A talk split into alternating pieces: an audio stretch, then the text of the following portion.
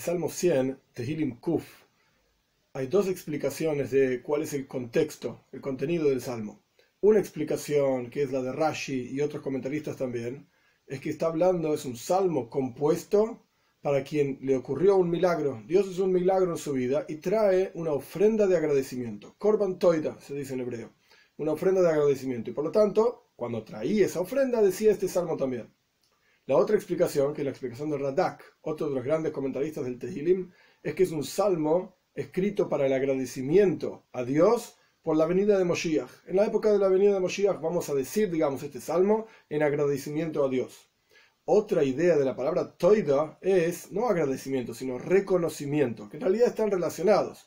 Pero el punto es, reconocemos que Dios es realmente el Señor, el Creador, y por lo tanto estamos contentos de que Él se reveló a nosotros en la venida de Moshiach.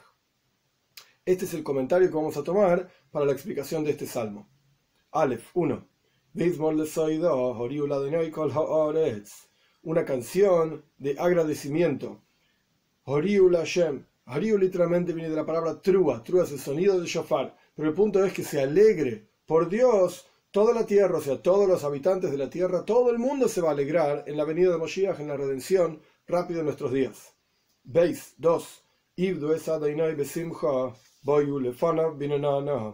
Sirvan a Dios con alegría, vengan frente a Él con alabanzas. Es decir, en la venida de Moshiach todo el mundo va a tener una alegría, como ya fue, descrito en salmos anteriores también, la alegría de toda la tierra, de todas las islas, de todos los seres humanos, etc., en la venida de Moshiach, incluso la, alegría en la tierra misma, como ya explicamos en otros salmos, que la tierra misma va a cantar, los mares mismos van a cantar, etc.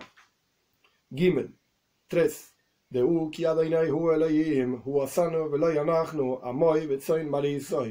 Sepan que Dios es el Señor, Él nos hizo y suyos somos nosotros.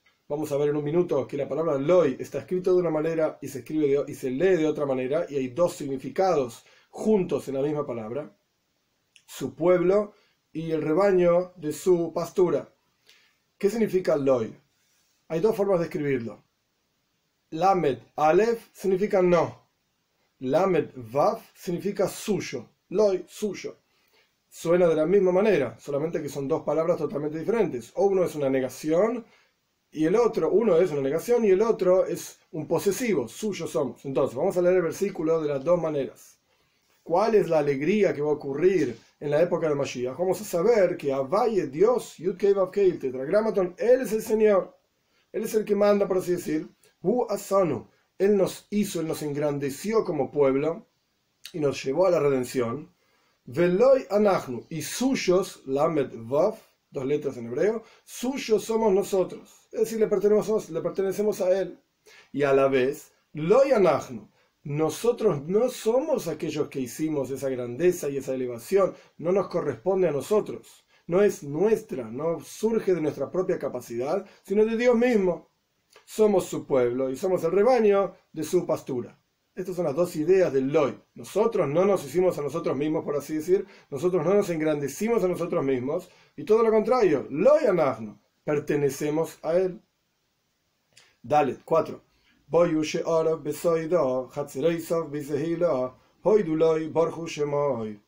Vengan a sus portales con agradecimiento, a sus patios con alabanza, agradezcanle a él, bendigan su nombre.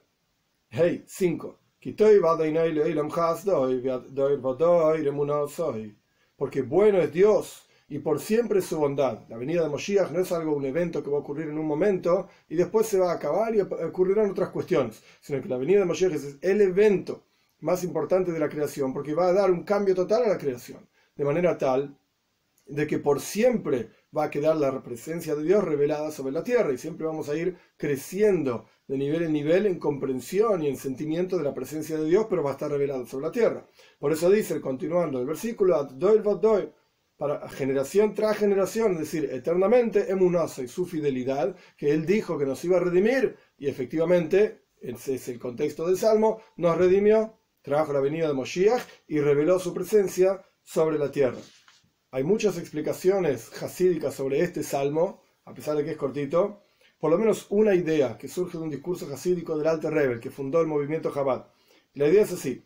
Soida, como dije anteriormente, toida, puede querer decir agradecimiento o puede querer decir reconocimiento. Hay una discusión, entre comillas, filosóficamente hablando, sobre entre Dios y nosotros, sobre cómo es la creación. Nosotros decimos que la creación es yesh me ain. Nosotros somos yesh, nosotros somos algo. Y Dios es ain, no lo entendemos, es nada, no lo conocemos. Pero Dios, desde su perspectiva, es justamente al revés.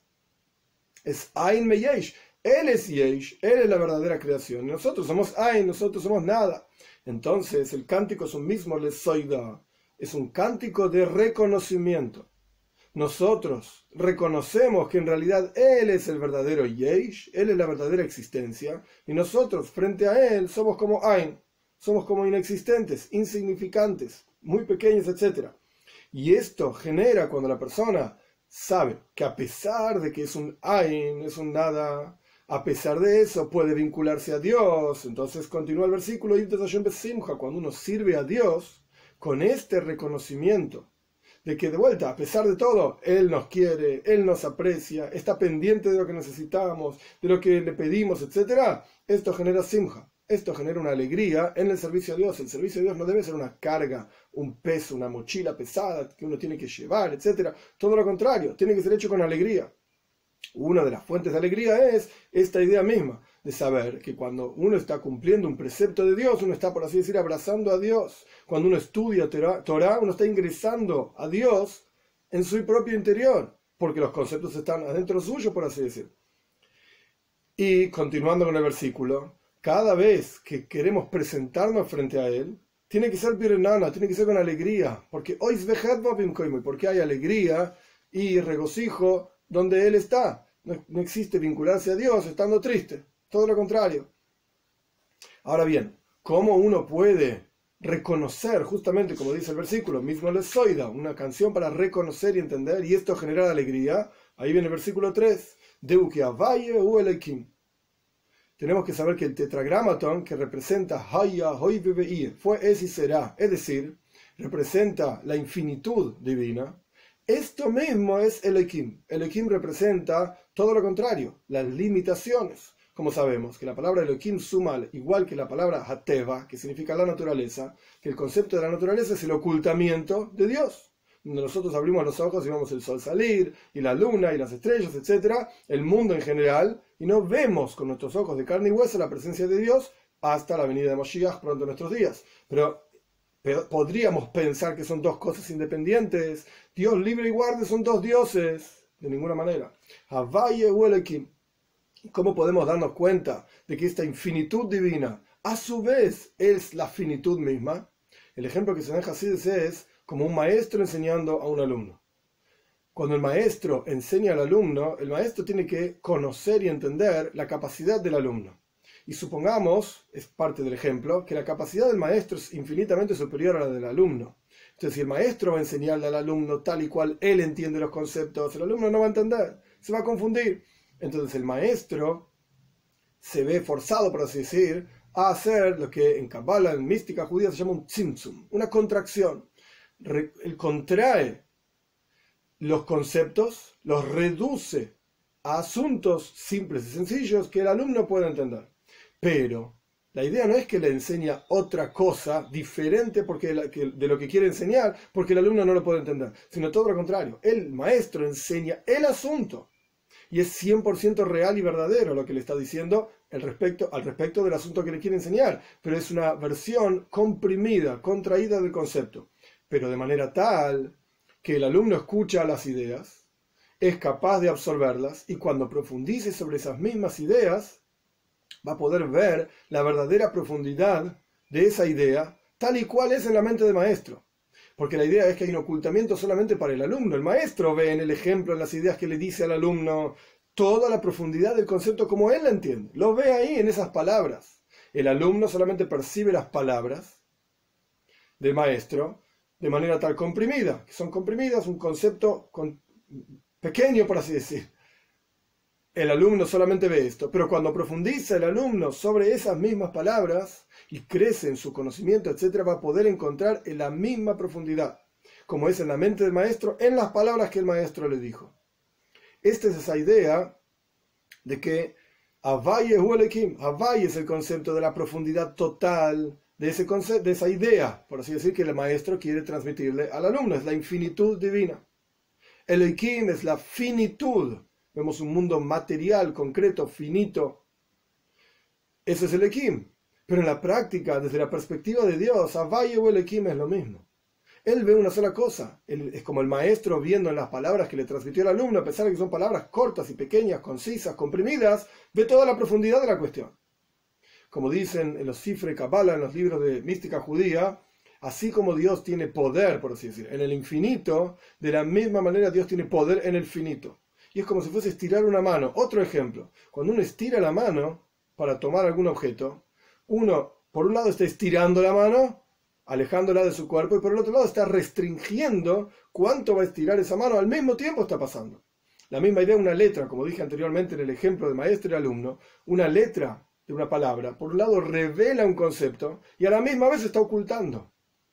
Porque está ocultando otros conceptos, está dándole una forma a un concepto determinado. Son diferentes ejemplos que se traen en el pensamiento hasídico para entender esta idea de Abayo o que, que lo infinito y lo finito en realidad están de la mano y frente a Dios son exactamente la misma cosa. Para nosotros hay una limitación. Para nosotros, desde nuestra perspectiva, nosotros vemos un mundo finito. Por eso, mismo lo oído.